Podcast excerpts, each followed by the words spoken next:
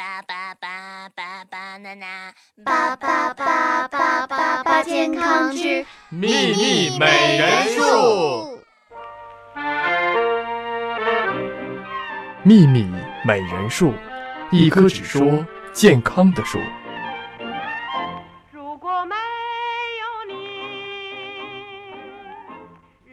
朋友您好，您正在收听的是《秘密美人树》，我是你们纯洁的主持人亮栋。我是你们更纯洁的二果。冬季是一个让你们女人尴尬的季节。为什么我们女的尴尬呀？你想想啊，那对于你们女人来说，一年四季都爱美，对吧？还都嫌弃自己长得胖。那必须的，减肥可是我们一生的事业。所以呀，尴尬的事儿就来了呀。你这冬天稍微穿多点儿，就有人就说：“哎呀，才几天不见又胖啦。”啊，那你要穿少点呢，有人就说：“我胖子果然肉厚不怕冻。”东哥，这我就得说说你了，你这话就是对我们有偏见。那有人可不这么觉得。谁呀？李晨啊，人家都说了，冰冰屁股大还好生养呢。还好生养呢。二果啊，你说的对，但是有一句话你可能遗漏了。什么话？不要老想着减肥啦，毕竟有的时候人丑不是因为胖。我这心呐，万两万两的。哼，我跟你说，来年我就要瘦成一道闪电，亮瞎你们的二十四 K 钛合金眼。好啦，给你开玩笑的啊。那咱们言归正传，你刚刚说的这个屁股大好生养，我还是蛮有兴趣的。我估计啊，咱们有很多听众都跟你一样，都听说过这句话。那这期节目呢，可算是给你们听着了。今天呢，咱们就请到了非主流医学研究员小甜甜老师，来跟大家探讨一下屁股大好生养。秘密美人术，健康生活由此起步。大家好，我是你们的亲切的非主流医学研究员小甜甜。嗯，甜甜老师啊，民间传言屁股大好生养啊，是真的吗？我觉得很多男同胞啊都关心这个问题，咱们女同胞当然也很关心啊。这有什么科学依据吗？问的很好，这说法确实是有一定的科学性的。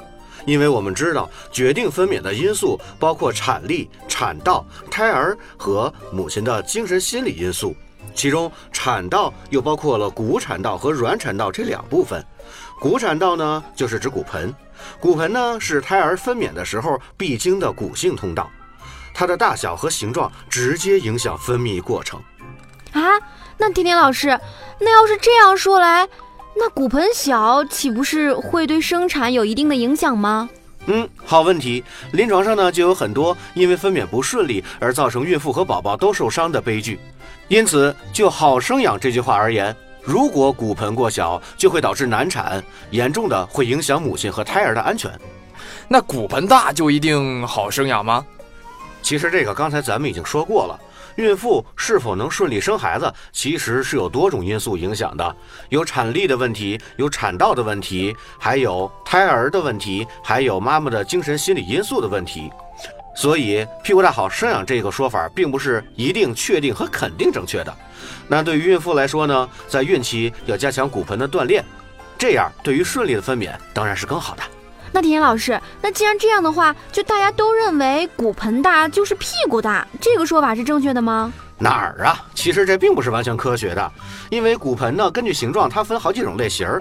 对于女性来说，骨盆就分为扁平型儿，这种骨盆就特别适合顺产；还有类人圆形骨盆，另外还有男型骨盆，这样就非常不适合顺产了。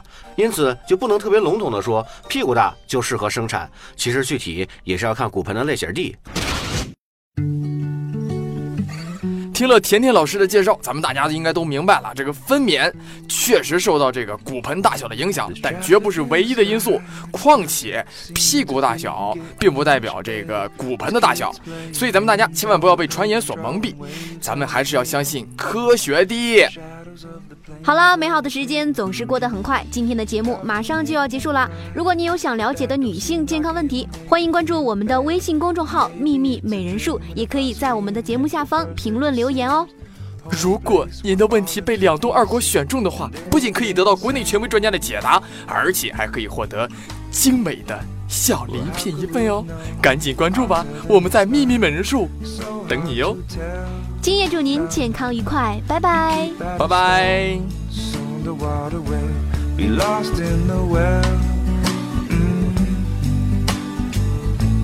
Mm. Puzzle pieces in the ground.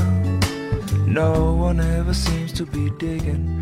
Instead, they're looking up towards the heavens with their eyes on the head.